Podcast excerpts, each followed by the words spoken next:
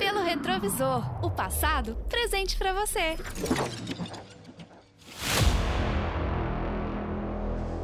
Cristiane F., 13 anos, drogada e prostituída.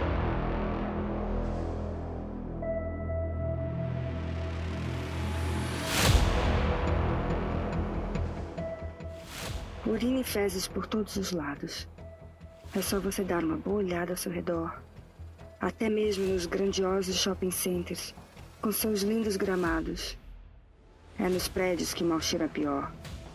Nas escadarias. Mas o que as crianças vão fazer quando estão brincando na rua e têm que ir ao banheiro? Até que o elevador chegue e elas alcancem o décimo primeiro ou décimo segundo andar, já sujaram as calças. Por isso elas preferem fazer no corredor. Eu moro aqui com a minha mãe, a Sabine e meu gato, desde que tinha seis anos. Eu não aguento mais. Os pôsteres estão espalhados pela cidade toda. Sound, a mais nova discoteca da Europa. Eu quero ir lá.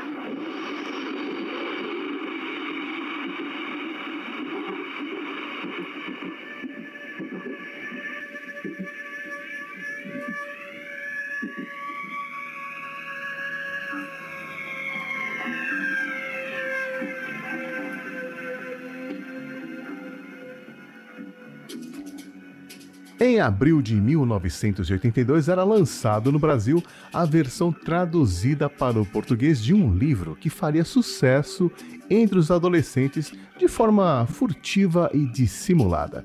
Eu, Cristiane F., 13 anos, drogada e prostituída. E por que furtiva e dissimulada? Porque o livro circulou nas escolas, entre amigos, sempre por debaixo dos panos, sem os pais saberem, porque, afinal de contas, era um escândalo para a época, porque tratava de dois grandes temores dos pais: que seus filhos se envolvessem com drogas ou com sexo. Lá na minha escola, por exemplo, um dos alunos tinha um irmão mais velho que comprou o livro assim que ele saiu no Brasil, e esse aluno trouxe para a escola e emprestou para todo mundo que quisesse ler. Mas eu vou confessar que eu só fui ler o livro mesmo anos mais tarde, é, uma edição lançada pelo Círculo do Livro, que era um clube de livros que a minha mãe assinava. Então vejam só vocês, foi a minha mãe que escolheu o livro é, que entrou lá na biblioteca lá de casa. Eu não sei se ela escolheu sem saber, apesar do título óbvio, né? Se foi o próprio Círculo do, do livro que recomendou, se mandaram por engano, só sei que eu li e eu achei chocante. Na verdade, eu li mais interessado em chegar nas partes chocantes mesmo. O livro fez tanto sucesso que em 1981 virou filme, com direito à participação de David Bowie e tudo. E o lançamento da versão traduzida do livro está completando 40 anos. E eu achei que seria interessante revisitar esse eu não vou dizer clássico, apesar de ter sido um best-seller, mas foi um livro que marcou uma época.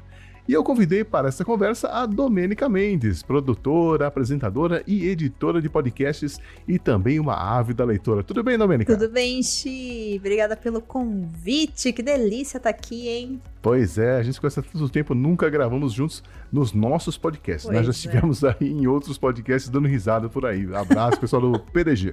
Beijo pra Marina e pro Cello. E os... É, a Domênica, pra quem não sabe, é a criadora da hashtag O Podcast é Delas. E eu queria saber como é que foi a campanha desse ano, hein? Ai, foi gostosa, trabalhosa. E a gente tá gravando em maio. Estou aqui de. É, perdão. Estou aqui datando essa gravação de podcast para maio de 2022, coisa que ouvintes, né, não se interessam, porém produtores sim. E te confesso, Xi, que finalmente acabou a minha parte da campanha. Mais ou menos, né? Porque agora a gente tá na parte de entregar os prêmios. Hum. E aí eu faço os fechamentos. Mas esse ano teve uma coisa curiosa. Que nós fazemos a campanha há seis anos, né? Seis edições, para ser mais justa com a lógica do que a gente se comunica durante o evento. E esse ano a gente teve muito mais podcasts que surgiram nos últimos dois anos, o que eu coloco muito como uma característica pandemia, uhum, né? Interessante. E também tivemos mais podcasts já com mulheres nas mesas fixas. Então, assim, a diferença foi muito grande. Acho que quase 80% dos participantes já tinham mulheres nas suas equipes. E eu achei isso incrível. Nossa, que legal. que legal. Esse ano eu não pude participar. Aliás, eu participei de todas as edições, tirando a primeira e essa mais recente, porque tive um problema de agendas, não consegui fechar com a, a convidada, vai ficar para o ano que vem. Mas eu acho uma campanha incrível, realmente era um, uh, havia uma necessidade, eu acho que esse apoio, esse incentivo foi. A gente vê os resultados aí, né? Com, a gente faz uma busca na Podosfera hoje nos aplicativos, a gente vê muitas bancadas com mulheres. Tô achando isso muito legal. Eu também amo, amo, mas eu sou suspeita, né? Então, o objetivo é esse, né? Que tenham mais mulheres e que vocês se sintam mais confortáveis de gravar com a gente. Não precisa ter medo, não, gente. Dá pra dividir mesa. mas você foi além, você além de incentivar, criar a hashtag, criar todo esse, né? Facilitar a vida de todo mundo, você ainda tá ensinando a fazer podcasts para todas as mulheres que querem entrar na podosfera, né? Me fala um pouquinho sobre o seu projeto o Estúdio 31, que é um dos podcasts que você produz que eu acho muito legal. Ai, que legal! Não sabia que você conhecia. Fico muito ah, honrada. vi todos os episódios. Ai, meu Deus! que honra! O Estúdio 31 ele foi criado mesmo com essa ideia e esse objetivo de poder facilitar com que novas produtoras e apresentadoras e editoras pudessem produzir seus podcasts, né? Embora eu fale nele para mulheres, o conteúdo ele é direcionado para qualquer pessoa que queira produzir o seu podcast. Essa é uma questão de linguagem para condizer ali com o projeto que ele está inserido, que é o podcast delas. Ixi, já que você hum. falou do hum. Estúdio 31, vou te contar que a nova temporada está no forninho. Olha só! É, vai ter muito tutorial, vai ter muita dica prática, principalmente para quem já tá na Podosfera.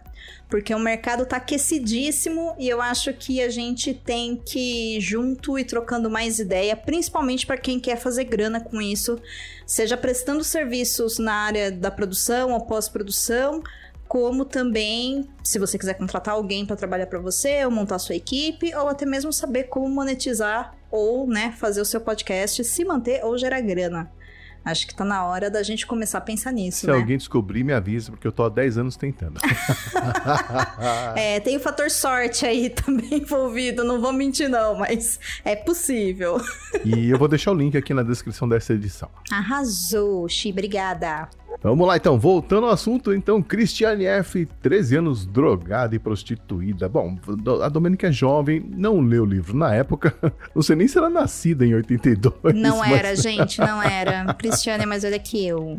Pois é. Aliás, a Cristiane em breve vai fazer 60 anos, no dia 20 de maio agora. Pois é. Se ela estiver viva ainda, né? Porque ela, ela mesma fala que não vai viver muito tempo, então... Pronto, assim, você deve ter ouvido falar da obra, né? Um, é um livro que, que marcou uma geração. Mas o que, que você sabia sobre o, livro antes de tê-lo lido agora para conversa? Para te falar a verdade, eu nem sabia que tinha livro. Ótimo. Eu fiquei sabendo através de você que tinha um livro, que ele tá fazendo X anos agora em 2022, e é isso. Mas. É, a tradução da, da, Acho que foi da Maria Celeste Marcondes, a, a tradução original. Tá completando 40 anos. Olha aí, que bacana. Mas o que eu sabia da Cristiane é que é uma obra de referência, que muita gente ficou muito traumatizada, muito preocupada, que o conteúdo, né, enfim, da vida dela, o que ela passou, serve como material didático em campanhas de prevenção ao uso e abuso de drogas, né, e álcool. Então era só isso que eu sabia, mas eu não tinha ideia da onde eu tava me metendo, Xi, eu não tinha ideia. Você tinha noção desse burburinho, pelo nome, ou por saber que tinha até um filme sobre o livro? É, como, é, como, é, que é essa relação que você tem com esses livros assim, que são meio famosos, que, que as pessoas comentam? Você costuma ficar com o pé atrás? Você vai com a mente aberta? Como é que é? As duas coisas. Eu gosto muito de ler livros que têm cunho biográfico, né? Mas eu não gosto de livros que têm cunho biográfico de histórias de grandes vencedores que não acrescentam em nada, tipo coaching assim da vida, sabe?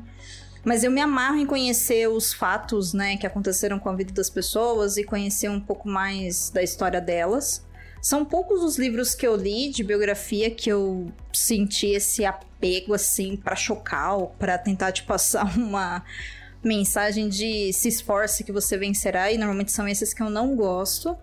Mas eu também entendo, né, a questão do mercado, que essas obras são escritas realmente com o objetivo de vender, então, tem que ter um motivo, né, pra gente se interessar por essas obras. No caso da Cristiane, são os próprios acontecimentos da vida dela, né? Uma jovem que ali na década de 70 conheceu o pior do mundo, né? Da sociedade através do uso e abuso de drogas, chegando até ao caminho da prostituição, né? Vendo vários amigos morrerem jovens e tudo mais, né? Então é chocante a história, mas também eu acho que é muito o que você falou na abertura. Ela representa um, um pedaço, né, da história desses jovens da década de 70. É, a começar pelo título, né? Porque o, o título original no alemão é Nós, as Crianças do Zoológico Bahnhof, que é uma referência ao, ao, local ali, da estação, né, onde ficavam vendendo as drogas e se prostituindo em Berlim naquela época. Uhum. Só que, por exemplo, nos Estados Unidos, o título saiu como Christiane F., autobiografia de uma menina das ruas e viciada em heroína.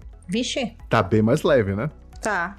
e o, o, título em Portugal saiu como Os Filhos da Droga, que eu achei ótimo o título. Sim, sim, os filhos. É, e, e é isso mesmo, né? No fim das contas, é isso no Brasil eles forçaram a mão, né? É. Principalmente com esse negócio de 13 anos, porque eu já imaginava que tudo aconteceu na vida dela aos 13 anos. Exato, e não foi e bem não assim. Não né? é assim. É, não, então. É.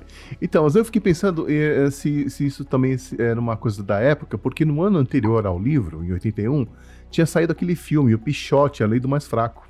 Pô, muito bom, por sinal. Que também foi chocante para mim. Eu lembro, assim, de ouvir conversas dos adultos da minha família falando, imagina, onde já se viu crianças assaltando, é, portando armas, isso é um absurdo mostrar isso em filme, e não sei o que lá. E eu imaginando, tipo assim, mas gente, se é verdade, por que não, né?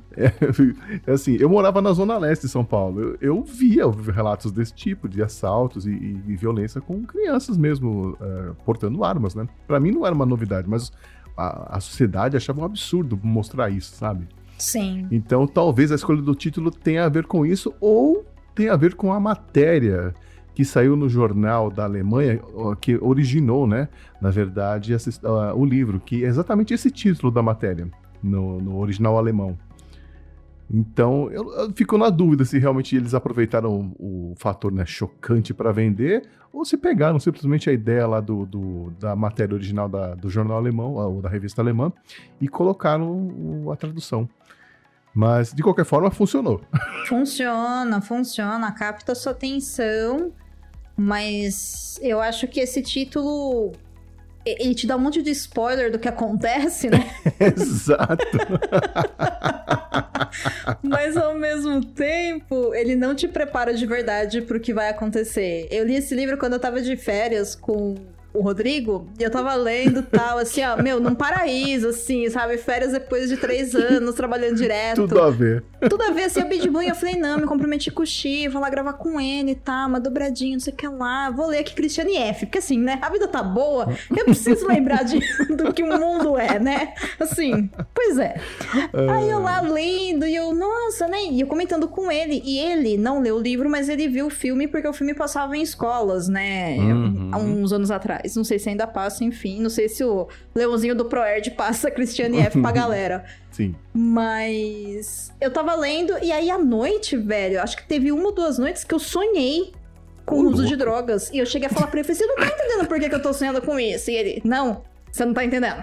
Aí eu, putz, é por causa do livro. Mas isso não acontece quando eu leio livros, por isso que me chamou a atenção. Nossa. Né? É, realmente. É, é um livro chocante porque, é, como você mesmo falou, né? É, quando a gente lê o livro, a sua imaginação voa, né? Vai longe. E você consegue imaginar cenários absurdos, assim, de coisas que são muito mais é, sombrias, muito mais pesadas do que talvez tenham sido na realidade, né? Então, eu tenho. Olha, agora a galera vai começar a questionar a minha habilidade de ter um podcast de literatura pelo que eu vou dizer, mas vamos lá. eu não tenho muito esse fator da imaginação quando eu tô lendo alguma coisa, né? Eu não sei se é pelo fato de. É claro que eu leio livros de ficção, eu me envolvo com eles, mas o que realmente me pega em qualquer obra, e qualquer obra mesmo artística, é a relação humana que existe naquela obra. Hum. Então, ela contando dos cenários e tal e tarará, ah, sei lá, estação Zu, pra mim era simplesmente uma estação de trem, sabe? Não tinha nada de especial. Eu não imaginei cor do, do chão, cores do céu, barulhos, nada disso, né? Então, é a forma como eu, a minha cabeça processa essas informações.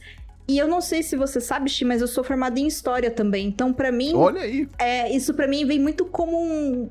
meio que um documento da vida dela mesmo, sabe? Realmente uma biografia Então eu meio que me afasto. Qualquer coisa que eu dei, eu dou uma aquela afastada, sabe? De, Uhum. né, da pesquisa que, querendo ou não, uma vez que você aprendeu, você não desaprende, né? Então. então não me pega muito nisso, mas eu acho que ele é um livro que nas suas relações ele fala muitas coisas que devem ser ditas. E eu acho que isso que é o mais forte. Não é só o fato dela se drogar, mas é a descrição do que ela sente quando ela se droga. Uhum. Isso é chocante, né? Quando eles É. têm abstinência, o que ela fala que ela sente, como vai acontecendo. E então isso eu acho que é que é o poder dessa obra, sabe, escrita assim. É isso que mexeu muito comigo. Eu Falei, gente, é muito pior do que a gente imagina, Pois né? é, e então o, o pessoal, os escritores, né, que, se- que na verdade a história do livro eh, começou com dois repórteres já da revista Stern, acho que é, não, da Spiegel. E, oh, Spiegel Stern, enfim, é são dois repórteres que estavam fazendo uma cobertura de um julgamento de um homem que tinha sido acusado de ter relações com menores de idade. E eles conheceram a Cristiane lá no, no, eh, no tribunal. E aí eles começaram a conversar, viram lá o testemunho dela, que aliás ela não incriminou o cara, né, que se recusou a, a jogar o cara embaixo do carro. E bababá, acabaram ficando amigos dela, começaram a conversar, ouviram que ela tinha uma história muito interessante e ficaram, o que era pra ser uma coisa de, sei lá, uma semana, duas semanas, virou meses de conversa. E aí eles acharam que tinha material pra fazer não só a matéria, mas um livro. E falaram com as, as, as mães, né, de, de todas as pessoas envolvidas, eles, as mães acharam importante falar sobre isso, acharam que seria legal é, mostrar o, o que aconteceu, né, quando ela resolveu, sabe, passar do limite, né, tentar fazer ah, da noite ser uma coisa mais, é, vamos dizer assim, cool, né, mais legal, usando drogas, e aí é o que aconteceu com o resto da vida dela. Uhum. E até por isso, Sim. no livro, não se usam sobrenomes, né? Eles pouparam os personagens, não se falam dos sobrenomes, apenas dos nomes, né? É, são nomes e apelidos, né? Isso. Pra proteger a A- identidade deles. É, até a família da Christiane F. ela não é mencionada, né? Mas é, no filme também não é mencionado. Aliás, no filme eu acho que trocam até o nome da, da irmã. O nome dela, na verdade, é Annette. Verdade! Tem razão, É Annette. tem razão. E a mãe é Elizabeth. E é não- em nenhum momento se fala isso. Eu acho que no livro nem no filme. Eu acho que no livro ou no filme eu não lembro direito, mas trocaram os nomes até pra proteger, né? E é por isso que é o F ponto, que também é uma forma de esconder o sobrenome da, da Cristiane, né? Que é, é Felcherinov. Ó, que bonito, É, fala de então- novo. Ah, vou gastar meu alemão aqui, né? Felcherinov. Não, já Ó. comi uma letra. Mas valeu, valeu a intenção, valeu a intenção. É isso aí, valeu a intenção. Então é isso. E, e- e daí dessas conversas, da- dessas entrevistas que viraram essa matéria que saiu na- na- no jornal ou na revista, foi criado o livro, né? E você achou que o livro é bem escrito? A, a narrativa é boa? Te, te pega, tem altos e baixos? Ou ela é meio linear? Como é que você sentiu? Você que lê tanto. Cara, é biografia, né? Eu acho ele denso, eu acho ele meio arrastado. Uhum. Mas é porque ele é contado em primeira pessoa. E ao contrário do que o, o spoiler do título conta pra gente aqui no Brasil, o livro conta a primeira, desde a primeira infância da Cristiane, Ah, sim. né? Uhum. Então, sei lá, você passa um- acho que um quarto do livro até ela de fato começar a ter essa vida noturna. Existe um porquê dela fazer isso, não é aleatório, não é rebeldia sem causa. E eu acho que a riqueza tá nisso. E tem uma coisa que eu acho que nem tá como uma informação na contracapa do livro, e em termos de adaptação a gente vai comentar sobre isso depois. E é muito diferente, eu acho que ganha muito o livro, que é o fato de que existem também depoimentos de assistente social, do cara do departamento da polícia e da própria mãe da Cristiane. Né? Então, isso eu acho que dá um. Não um choque de consciência, não seria um choque, mas eu acho que. É, um- é chocante, na verdade, mas eu acho que te coloca mais a parte que é muito fácil a gente achar que a adicção ela é uma escolha e ela não é uma doença.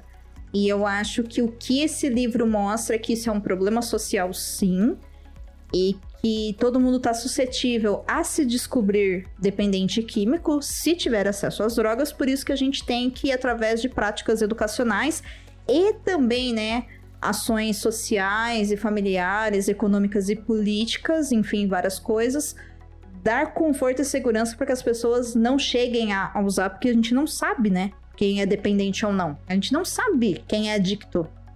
Então, eu acho que esse livro te permite ter essa percepção se você tiver um pouquinho de consciência de como o mundo funciona de verdade e deixar de lado seus preconceitos, sabe? Até por isso o livro lá na Alemanha, ele faz parte da, da lista de sugestões de leitura, né? Obrigatória na escola. É, eu acho um relato válido, mas você acha que uma, uma, uma criança de 13 anos... Bom, talvez hoje em dia sim, mas na minha época eu achava aquilo chocante demais, sabe? Eu não conseguia entender como funcionava o mecanismo da droga, eu não conseguia visualizar que tinha que esquentar a colherzinha, colocar o pozinho no líquido, sabe? Eu não conseguia entender essa narração. Sim. E pra, e pra mim fica uma coisa meio assim, uau, é uma coisa satânica, é de outro mundo, é sobrenatural, sabe? Então, eu não sei se o choque por si só uh, funciona quando você não consegue entender direito o que é. É, né? eu acho que ele tem que ser consumido assim como. Vou fazer uma analogia esquisita agora, mas se você conhecer a obra, você vai entender. A série do 13 Reasons Why, ah, que fala, né, de morte por suicídio, eu acho que é um conteúdo que tem que ser falado, eu acho que tem que ser apresentado para jovens e também para adultos, porque é uma questão social. Uhum. Só que eu acho que você precisa ter alguém te acompanhando nesse processo para você entender do que se fala, porque de novo, para mim o chocante não é como se usa a droga ou o que foi necessário para eles conseguirem fazer com a droga, ou o fato de que, sei lá, a Cristiane pedia dinheiro e porque ela era uma jovem bonitinha e, e assim, verdade seja dita, né? A Cristiane talvez tenha causado uma grande comoção porque ela é uma menina branca da Europa. Uhum, Entendeu? uhum. Se ela fosse uma menina preta de um país de terceiro mundo, a galera tá pouco se danando pra ela, sabe? Então, Com certeza. tem isso. E assim, a menina era muito bonita. Se você jogar no Google, Cristiane é linda. Até hoje, ela é um mulherão, sabe? Ela é muito bonita. Uhum. Então eu acho que sem o acompanhamento, você não consegue entender de fato tudo que tá nesse livro, sabe? Por exemplo, uma coisa que, que me marcou muito nessa história, Xi, é o lar instável que ela tinha porque ela sofria violência doméstica junto com a mãe dela. Isso é uma coisa que ninguém fala. Uhum. Aliás, dos, do- mundo- dos dois pais, né? Do pai, origi- pai dela mesmo, biológico, e do padrasto, né? Então, isso ninguém fala, né? Então, quando você olha e fala, pô, é, a Cristiane, sei lá, com 13 anos se drogava e foi prostituída. Tá, mas cadê a mãe dessa criança? Que é o que vão perguntar, afinal, né? Machismo. Sim. Então, a mãe dessa criança tava se recuperando, tentando um segundo casamento, porque no primeiro casamento o marido foi extremamente abusivo e violento, chegando a bater nela, o que fez ela, por um tempo, precisar sair de casa, abandonar fi- as filhas, voltar. E, e ela não conseguia assumir a responsabilidade e assumir que a filha dela precisava de ajuda. Uma coisa que ninguém fala é o quanto que a Cristiane fez várias e várias é, desintoxicações e ela voltava para esse mundo, né? Parece que era uma coisa contínua, que ela só se drogava, se drogava. Não, ela queria sair, ela pedia ajuda. E, e tem uma parte, por exemplo, do livro, tô dando um monte de spoiler, isso aí, quem não leu vai ficar sabendo agora. Spo- Spoiler de um livro de 40 anos, pera lá, né? É, mas é, né, considerem como um assunto social, galera, né? Vamos lá. Existe um, um pedacinho dessa obra que me eu fiquei muito revoltada, fora essa parte, né, da de conhecer o passado dela e a violência doméstica na qual ela, a mãe dela e a irmã dela estavam ali submetidas, quando ela tá com uma doença e a mãe dela leva ela pro hospital e o sistema se recusa a atendê-la porque ela é drogada. Cara, isso ainda acontece hoje, sabe? A gente encara as pessoas que são dependentes químicas como pessoas que merecem sofrer porque se drogam. Então, pera aí um pouquinho, né? Aonde que esse punitivismo vai? Porque se a gente vai por essa linha, a gente tira a chance, um, de salvar as pessoas, porque todo mundo precisa de cuidados médicos, é um fato. E dois, meu, são pessoas, sabe? Então a menina lá passando mal e os caras, não, a gente não vai te atender porque se você usa heroína, você. A gente não pode cuidar de você.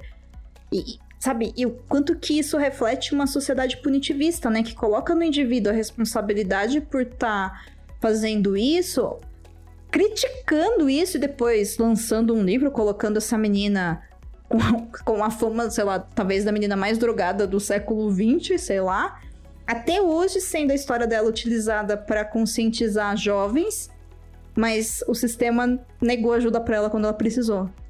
Sabe? E isso ninguém fala, uhum. sabe? Mas isso é uma coisa que a gente vê na nossa sociedade em vários, vários momentos, né? Tem a ver com é, a punição correta para uh, os criminosos, é, tem a ver com o porquê que as igrejas aceitam, né? porque todo ex-drogado acaba se achando na igreja, né? Uhum. Será que é porque a igreja abre os braços e ouve e tenta ajudar mesmo? Ou será que, sabe, tem, tem tanta coisa que a gente ainda precisa repensar na sociedade, né?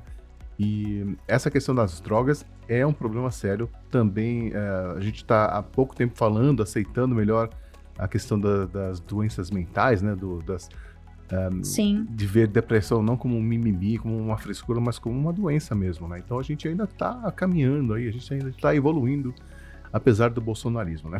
Nossa, apesar de, é isso mesmo. Pois é. é. Você acha que os jovens de hoje em dia vão, vão se identificar com os personagens do livro?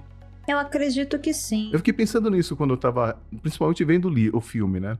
Hum.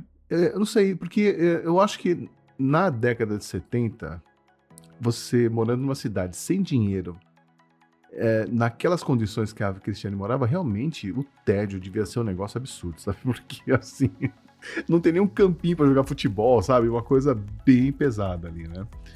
E eu fiquei pensando se hoje em dia os jovens se identificariam, porque quer queira, quer não, hoje em dia a gente tem mais opções de entretenimento, a gente tem fugas, né? Mais fugas é, mais rotas de fugas para combater o tédio. Então, não sei, o que, que, você acha? A gente tem mais recursos tecnológicos a favor de manter a nossa mente ocupada, mas não quer dizer que esse tempo tem qualidade ou que isso, né? Ou, e assim, isso não suprime a nossa necessidade de socialização. Vide todo o esforço e o desgaste psicológico que todo mundo desse planeta passou de 2020 até agora, em 2022, com a pandemia né? Então, eu acredito que sim, que as pessoas que jovens vão poder se identificar Acho que não com tudo que tá lá. Por exemplo, os jovens não vão poder ir num show do David Boy, sabe? Tipo, é impossível, né?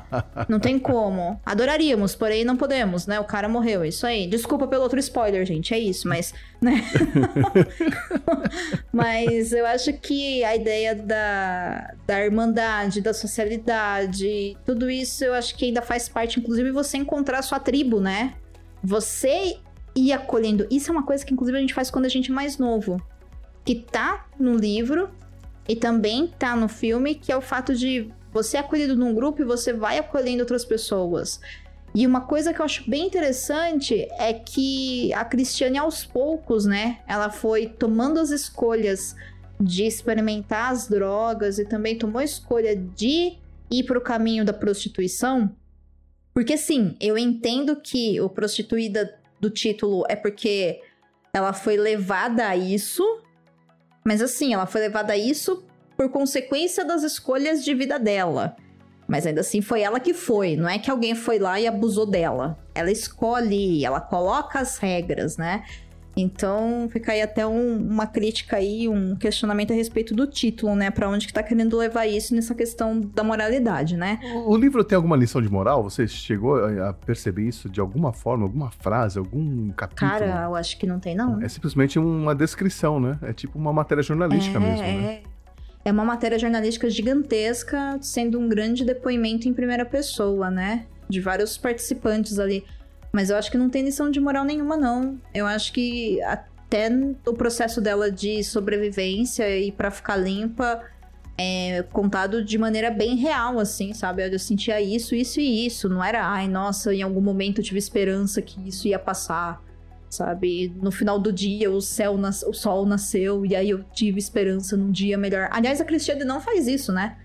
Ainda hoje você vê as entrevistas uhum. dela e ela fala que ela sabe que a vida dela foi muito difícil por causa das drogas, mas que ela é grata à heroína, porque sem a heroína ela não seria quem ela é. Olha que coisa louca, né? Cara, e, e assim, meu, eu acho que isso é um autoconhecimento assustador e que só uma pessoa que realmente chegou nesse limite e que conseguiu ficar limpa muito tempo consegue entender, hum. sabe? Mas ela mesma fala, ela diz em várias entrevistas que ela sabe que ela não vai viver muito tempo. Então ela tá, ela tá fazendo hora extra no planeta, segundo ela mesma, né? Então, eu acho muito louco viver dessa forma, né? Tipo, como é que você faz planos? Como é que você, você acorda no, no, dia seguinte, sabe? Qual o objetivo que você tem, né? Enfim, é, é, uma situação bem complicada. Eu acho que até por isso ele, esse livro deveria ser recomendado como leitura na, nas escolas mesmo, para gerar debate, para poder, né, com a, claro, com a orientação dos professores e tal, é, levar essa conversa para a sala de aula e para as casas também, porque ainda hoje não se fala em, em drogas nas casas. Né? E tem que ser falado, gente. Não é por uma questão de tabu, é por ser uma questão social, sabe? A gente tem que saber quais são as drogas, a gente tem que saber quais são os efeitos, a gente tem que saber quais são as formas de consumo. Para inclusive, se em algum momento você tiver com alguém na sua vida que tá passando por isso e que precisa de uma intervenção sua, você saber como agir. Eu acho que falta muito conhecimento e eu acho que esse tabu ele prejudica, né? Mesmo porque coloca pra gente uma ideia de que, olha, se você fumar um, a culpa é sua. Sim. Sabe? É a Não... porta de entrada para drogas mais pesadas. É, e assim, e blá, blá, blá, né? estatisticamente né? não é, sabe? sabe? É uma mentira. Inclusive, maconha não dá overdose, sabe? Mas é, isso não quer dizer que é agradável a experiência de uso ou que deve ser utilizado, entendeu? Eu acho que é essa maturidade que tem que ser falada. Porque a gente não tem campanha de uso de drogas na televisão, em cinema, em nada. Mas, pô, até uns anos atrás a gente tinha campanha de consumo de cerveja e de cigarro.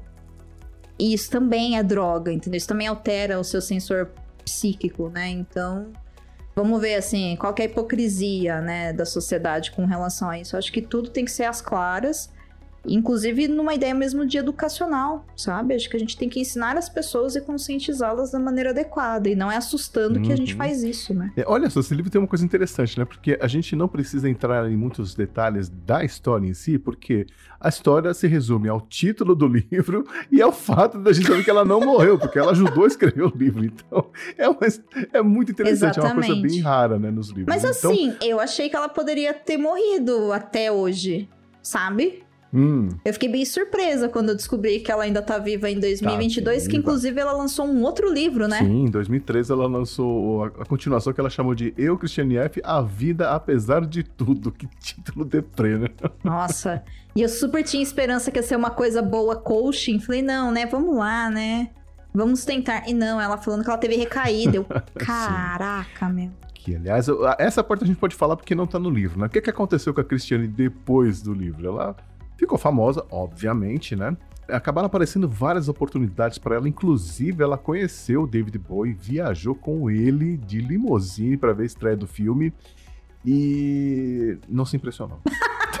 assim, amiga, nenhum de nós. Próximo. Só que a gente não tava com o David, né? Então é isso. Mas você vê como que é. Tipo assim, ela, ela era o ídolo dela, ela conseguiu falar com ele e chegou, tipo, a única coisa que ela descobriu foi que ele era baixinho. Ah! Tipo. Gente, peraí. Maravilhoso. Não, maravilhoso. Então, e ela tentou uma carreira musical também, né? Ela acabou lançando dois LPs que gravou só cinco musiquinhas e tal. É, eu gostei até agora, eu tô tocando aqui ao fundo, você que está ouvindo, tá ouvindo a Cristiana. Com, ela usou o nome, nome artístico com A, mas não deu muito certo. Aí ela voltou a assumir o nome Cristiane F para ver se, né, com a fama que ela conseguia vender mais discos, mas não, a carreira dela não foi para frente.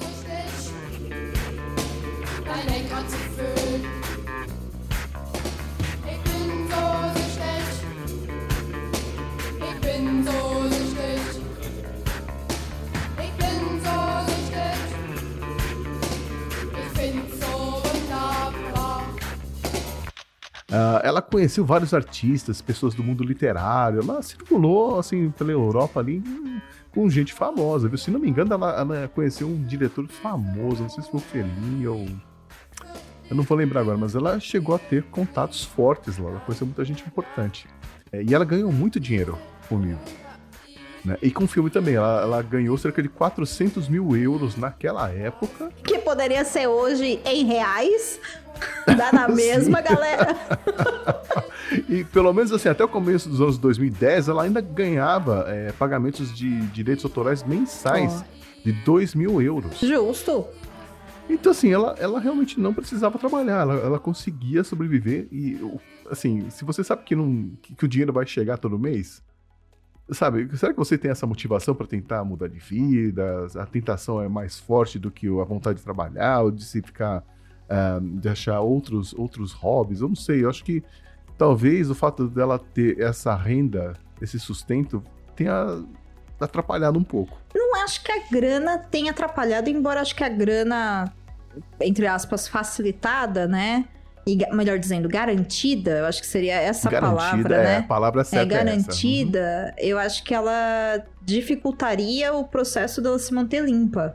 Sim. Porque uhum. o que dificulta você ter acesso a essas substâncias, que inclusive é o que acontece com ela, né, aos 13, 14 é 15 anos, é que ela precisa ir pra prostituição porque ela não tem dinheiro para poder se drogar. Uhum. Então é isso, né? É uma fonte de renda.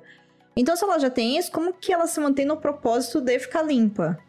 E aí, eu não sei se você ou se quem tá ouvindo a gente conhece alguém que é um dependente químico ou uma dependente química em processo de recuperação. A gente, quando acompanha a trajetória dessas pessoas, eu conheço algumas pessoas que são, elas falam muito da ideia do realmente só por hoje, né? Então é um dia de cada vez e é isso, eu não sei o que vai acontecer amanhã.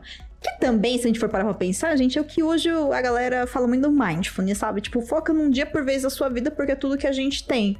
Só que, para quem não tem uma dependência, né, consegue ter escolhas e focar no agora. Eles têm que lidar realmente com essa administração de sentimentos, de culpa, da necessidade biológica, né, fisiológica, enfim, então, e psíquica também da substância, então é bem complicado.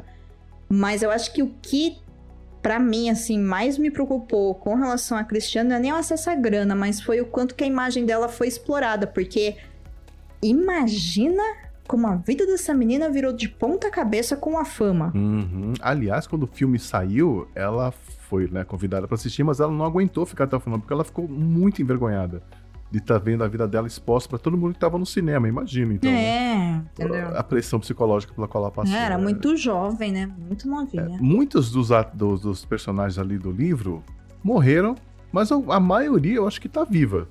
Sabe? Tipo, bom, falando da família da, da Cristiane, a mãe, é, ela tá com quase 80 anos, se ela não morreu ainda, eu não encontrei informações.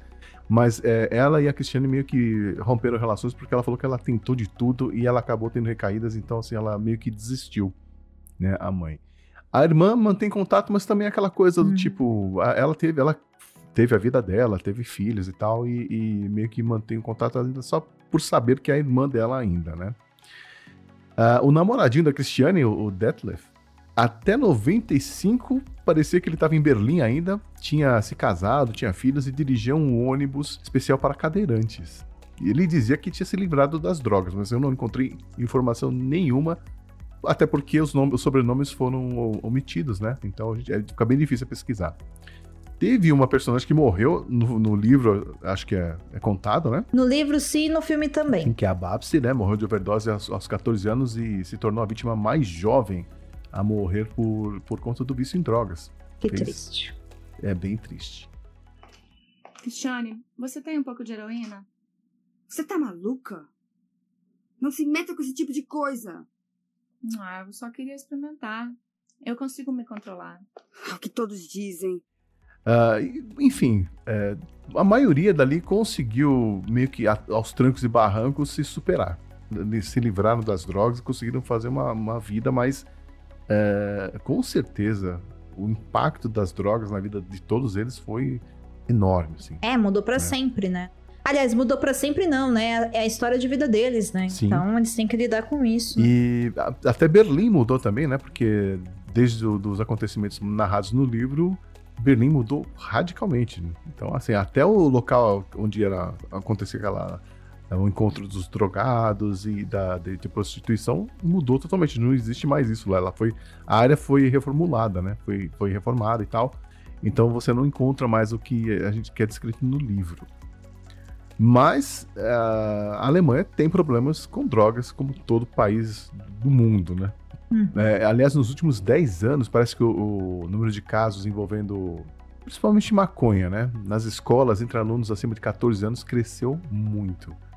E acredita-se que é por causa dos aplicativos, né, do WhatsApp, Telegram e tal, que facilita esse, essa comunicação dos alunos e que é- dificulta muito a fiscalização.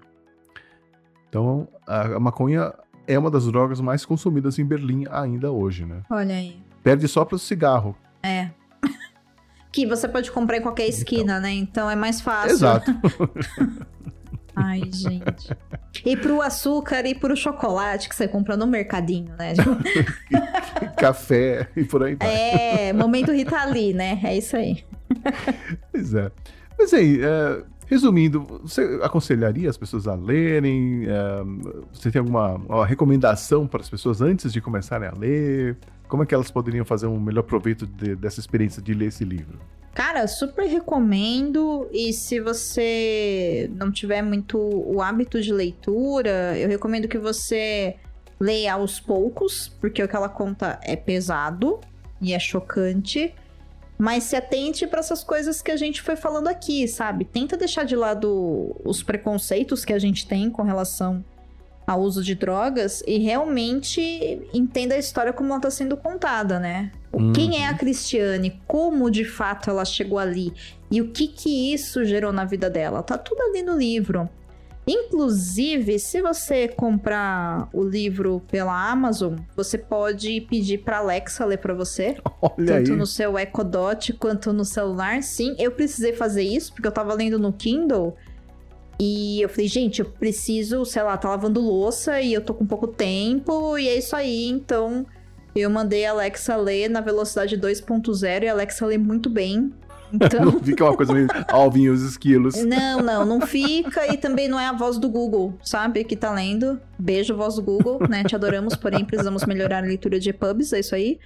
Então pode ser uma forma de você consumir também, não só esse livro, mas outros livros. Mas esse em específico me ajudou bastante ouvir ele, né? Ao invés de só ler. E é um livro, assim, pra você ler em períodos bons da sua vida, né? Porque ele é pesado, querendo né? Você chegou no final do livro com vontade de compartilhar com, com alguém assim o que você tinha achado? Você, você comentou com, com, com o Baço alguma coisa? Tipo, Meu, você não sabe o que aconteceu com a Cristiane nesse capítulo. É, é coitado do foi Basso, isso? você aguenta cada coisa, coitado. Mas sim. Eu contei várias coisas. Aí, quando eu tava assistindo o filme também, como o filme eu sei que ele assistiu, eu saí olhando pra ele assim: Isso não acontece desse jeito de verdade, sabe? E ele tá tipo: Tá bom, eu assisti esse negócio há 30 anos, sabe? Me deixa, né? Mentira, não foi há 30, mas enfim, há 20, né? Me deixa. Aham, E aí eu: É, mas eu tô vindo agora, sabe? Então, eu acho que sim. Eu só. Eu realmente, né, como eu disse pra você, Xi, eu queria ler o- a continuação da vida dela lá, né? O outro livro que ela lançou em 2013. Mas quando eu entendi do que realmente se tratava, e eu fui pesquisar a vida dela, e aí eu vi lá, né, o, o que aconteceu depois, e que ela inclusive teve recaídas, e que esse livro também fala sobre isso, aí eu olhei e falei, Uhum. ai não, tipo, não preciso mais disso agora, sabe? É muita desgraça pras férias. É muita desgraça pras férias, deixa isso aí, então deixei penduradinho lá. Mas é um livro que eu acho que sim, todo mundo que tiver oportunidade deve lê-lo. E se eu tivesse dentro de sala de aula, eu não daria a leitura toda, mas eu selecionaria alguns trechos para poder passar, para poder, né, fazer essa parte educacional, que eu acho que ela é fundamental. Domênica, obrigado pela conversa. Adorei poder falar com você finalmente. Finalmente! Até que enfim! Uhul! É, e pro, pro ouvinte, é, fala como é que eles podem te encontrar, fala dos seus projetos lá do- envolvendo literatura, redes sociais. Bom, gentes, vocês me encontram no Twitter e no Instagram como Domenica Underline Mendes. Lá no Twitter eu falo bastante sobre podcast, produção de podcast, novidades de podcast. Mas eu também posto bastante vídeo de café, pôr do sol, folha, abelha, cachorro, essas coisas da vida que eu acho que são legais, porque, né, nem tudo é só trabalho e comunicação. E no Twitter é uma rede que tá difícil, né? E agora vai piorar um pouco mais, né, Elon Musk? É isso aí. Uhum. Então não sei por quanto tempo estarei lá, porque eu também. Gente, terapia é caro, né? Não dá pra ficar Sim. gastando terapia com Twitter. Sim. Então É. é, tá meio complicado, mas por enquanto eu tô lá. E sobre os podcasts, fica aí, né, o convite pra vocês conhecerem o Estúdio 31 e fazer como Xi aí, dar uma maratonada, ou sair com um caderninho do lado pra você anotando os insights que você vai Várias tendo. dicas boas ali, viu? Ai, que legal! Obrigada. Queria ter tido isso há 10 anos Pô, a ideia era exatamente essa. Você sabe que eu faço o Estúdio 31 pensando nisso, né? Tá, Cara, acertou na mosca. O que que eu queria que eu não tive e como é que eu falo isso pras pessoas que não sabem que precisam ter, mas vão saber, sabe? Se não tiver, né? Mais ou menos isso. e eu também tô lá com a galera no Perdidos na Estante, que foi um podcast que eu criei ali também pertinho de quando eu criei o Estúdio 31. E lá nós falamos sobre adaptações literárias, então filmes e livros que foram adaptados para o cinema ou para TV, ou às vezes até para videogame. E já fica o convite porque amanhã, se você estiver ouvindo esse episódio no dia que ele for lançado, sai o episódio comigo e com o dono aqui desse podcast Opa. que você está ouvindo. Fala aí, o dono do podcast. É mesmo? Uhum.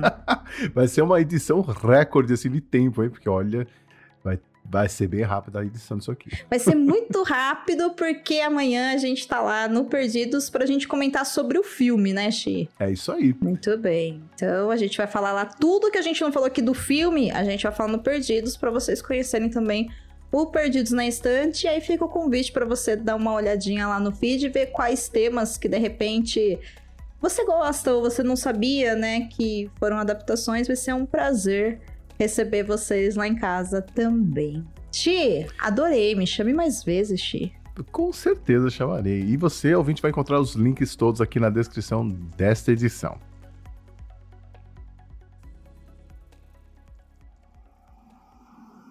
Eu sobrevivi. Minha mãe me levou para uma vila perto de Hamburgo, onde mora minha babá e a minha tia. Agora eu moro aqui e não uso drogas há um ano e meio. É assustador pensar no Detlef. Mas eu penso muito nele. Eu gostaria de poder lhe dar as minhas forças e ajudá-lo. Mas primeiro eu mesmo preciso me fortalecer. Pelo retrovisor, o passado presente pra você.